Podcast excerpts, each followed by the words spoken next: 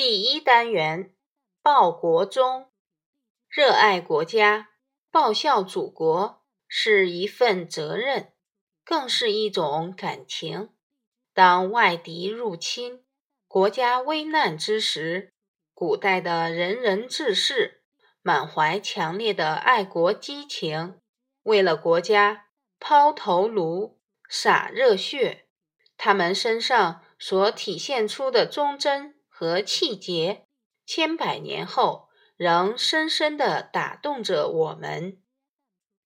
一《白马篇》节选，三国，曹植。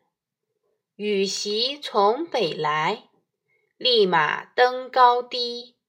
长驱倒匈奴，左顾临鲜卑。气身锋刃端。性命安可怀？父母且不顾，何言子与妻？名在壮士籍，不得忠顾思。捐躯赴国难，视死忽如归。注释一：选自《曹植集校注》，人民文学出版社。一九八四年版。二羽檄，古代的军事文书，插上羽毛，表示军情紧急。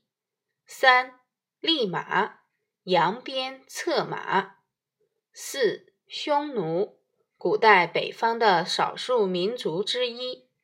五鲜卑，古代北方的少数民族之一。六怀。顾惜，七在一作边，八忠顾内心顾念。文艺告急军书从北方传来，壮士扬鞭策马，跃上高低，长驱直入匈奴巢穴，再回师扫平鲜卑敌骑。置身于刀林剑雨当中，哪里还能顾惜自己的性命安危呢？父母尚且无暇顾及，更不用说儿女和娇妻。既然已名列壮士名册，就不能再去顾念个人私利。面对国家危难，奋不顾身；对待死亡。就像回归故里一样坦然，尽力为国，不可念思。祖国大好河山，寸土不能丢失。你知道吗？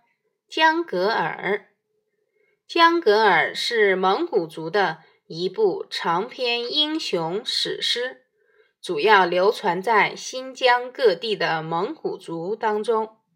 整部史诗。由许多爱国爱家的英雄故事组成，主要讲述以江格尔为首的十二名英雄收服众多部落，建立起一个强盛国家的故事。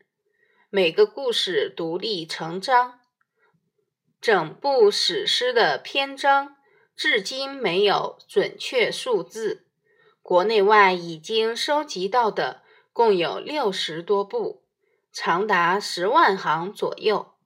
演唱者以牧民为主，能唱五章以上的人被称为江格尔奇。